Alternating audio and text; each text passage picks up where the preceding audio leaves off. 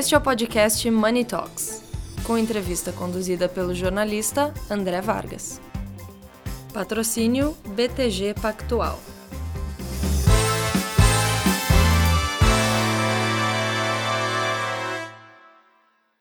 É a minha primeira vez no, no Fórum de Davos, né, e como empresas Randon nós entramos aqui como participantes, né, uh, pelo momento da empresa, que está trabalhando cada vez mais com uma meta de ESG muito forte para os próximos anos, né, com metas, somos signatários do Pacto da ONU, Global da ONU, e queremos atingir metas importantes para nós, por exemplo, a própria em 2030, de reduzir em 40% nossas emissões de gás com efeito estufa, além de zerar uh, despejo de efluentes no, no meio ambiente, né, e reutilizar praticamente toda essa água.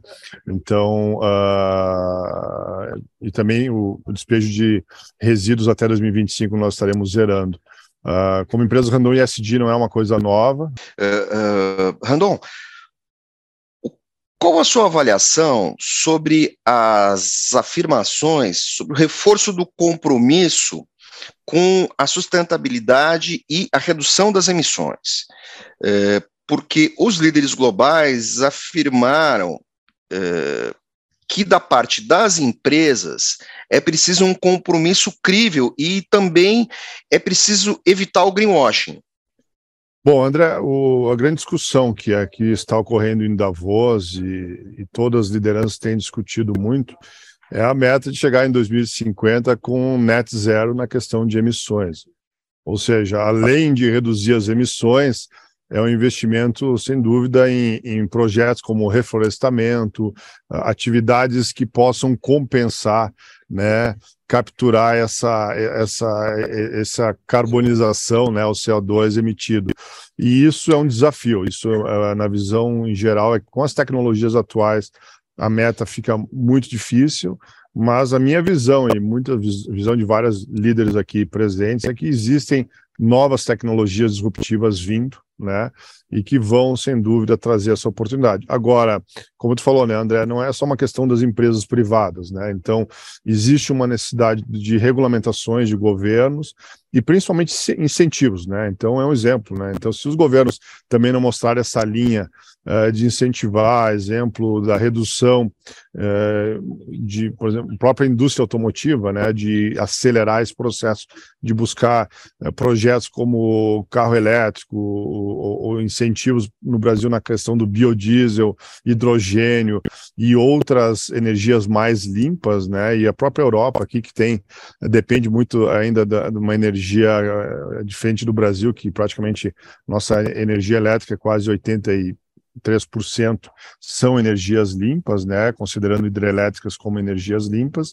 Então, isso reforça que existe um papel de conjunto da iniciativa privada, do setor público e das próprias universidades uh, que ajudam no desenvolvimento de novas pesquisas e novas tecnologias que possam agregar. Agora, sem dúvida, não é um trabalho sozinho. Agora, quando fala de algumas áreas ou empresas que possam estar usando isso, greenwash, eu acho que é questão de tempo, né? Qualquer empresa que se posiciona e coloca o seu ISD ou suas metas, uh, uma fake metas, vamos dizer assim, é questão de, na hora que for descoberto isso, com toda a questão dos stakeholders, próprios clientes, próprios colaboradores que trabalham na empresa, elas vão ser penalizadas. Então, é, então hoje em dia, não, eu acho que tu consegue esconder por um tempo, mas a verdade sempre aparece nisso.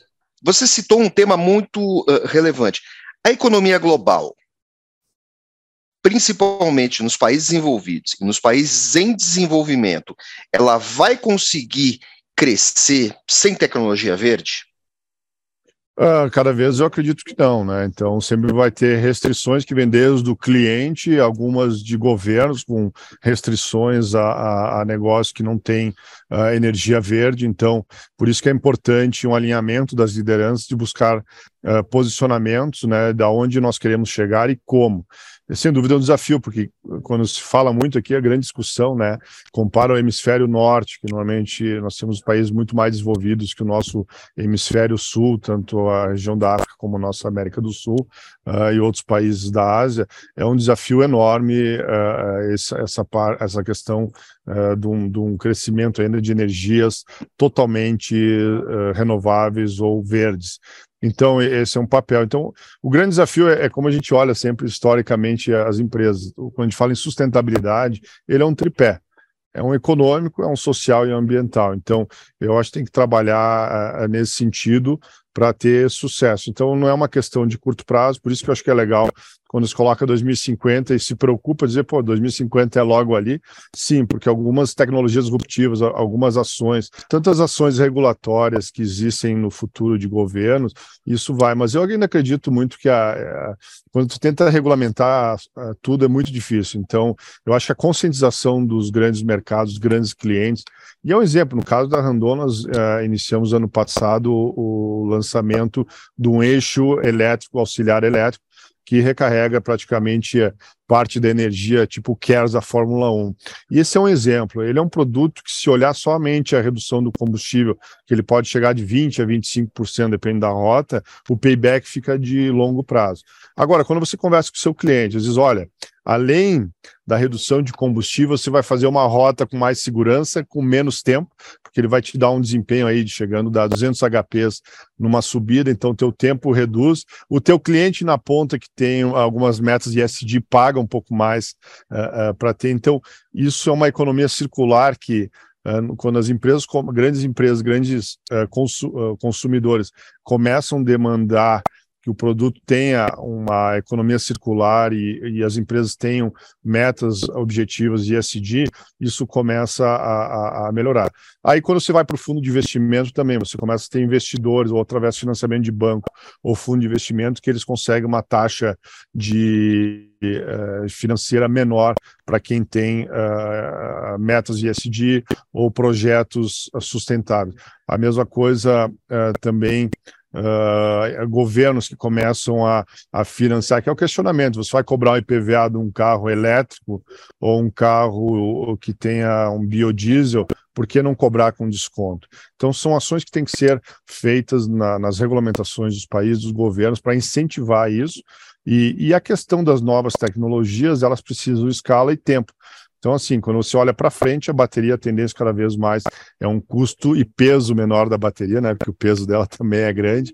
E até estudo que tem discussões em alguns painéis de reaproveitar a questão de reciclagem de produtos. Então, hoje até eu estava num dos painéis do setor automotivo que eu participo, com várias lideranças aí de grandes montadoras, e um dos, dos participantes ele comentou, achei bem interessante o que ele falou. Ele falou: olha, uh, uh, sem dúvida o reciclável hoje uh, ele pode ser mais caro, mas no futuro ele estará, sem dúvida, sendo é um caro, mas ele é ele, é, ele vai ser barato, porque não vão talvez aceitar mais não reciclar produtos. Então, acho que olhando a longo prazo, esse é o benefício de, de olhar com metas claras e que a, a parte de não poder mais despejar o produto uh, se a gente tiver um destino final de que a gente chama de um, de um uh, como é que eu posso dizer? Você tem que dar um destino final uh, coprocessamento a externalidade.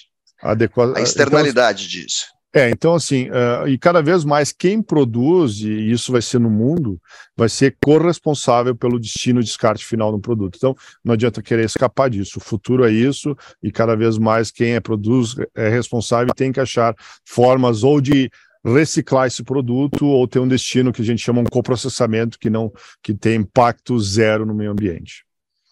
A, a indústria brasileira, modo geral, a indústria automotiva brasileira, ela se apresenta é, com um protagonismo equivalente a matéria de soluções, em matéria de, de, de, de soluções de sustentabilidade perante as indústrias americana, europeia, chinesa, indiana?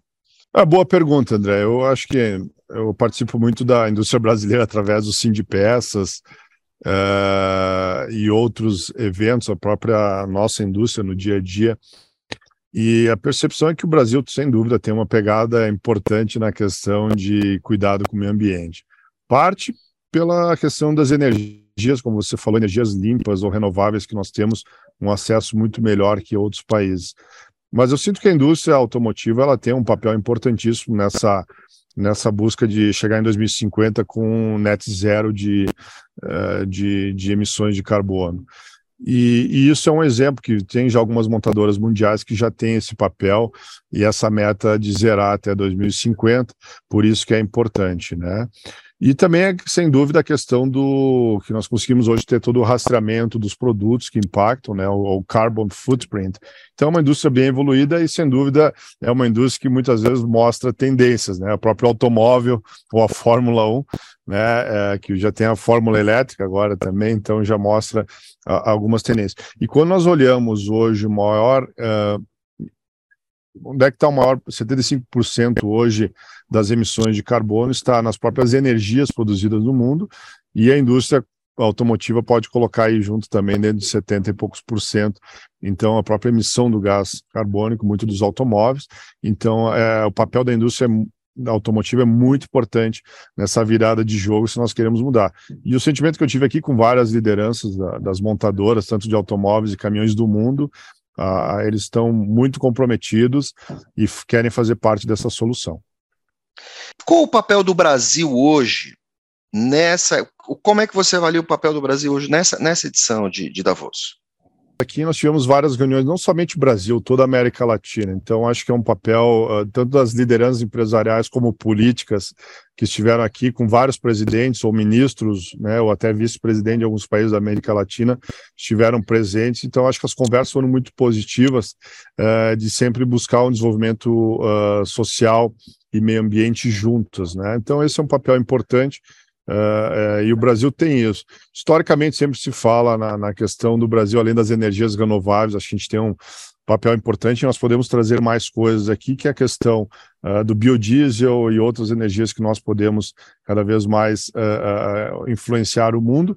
E a questão, sem dúvida, quando se fala na sustentabilidade do país, a alimentação. O Brasil é, é o exemplo do agronegócio e acho que nós temos a oportunidade de continuar crescendo e fornecendo alimentos, que é com vários exemplos, desde a, se nós hoje colocássemos o nosso gado em confinamento, com certeza poderíamos aí estar dobrando o, o potencial de produção agrícola uh, de grãos no Brasil sem uh, desmatar nenhuma nova área. Então, nós temos muitas oportunidades e o Brasil sempre se fala muito, mas não é só o Brasil que tem a Amazônia, são os, é o Brasil e alguns países da América Latina que têm esse papel então de, de contribuir, de manter a preservação da Amazônia, mas eu acho que nós temos vários pontos importantes, tanto do agronegócio, que ele é importante para um mundo que continua crescendo o número da, da população, e também das energias renováveis, que o Brasil dá exemplo, então... E, e terceiro ponto, o brasileiro ele é empreendedor e, e eu acho que já tem uma consciência muito grande da importância da sustentabilidade de longo prazo. Meu caro, muito obrigado. Até a próxima. André, muito obrigado e parabéns aí pelo seu trabalho da Money Report também, tá? E sucesso para todos nós. Obrigado.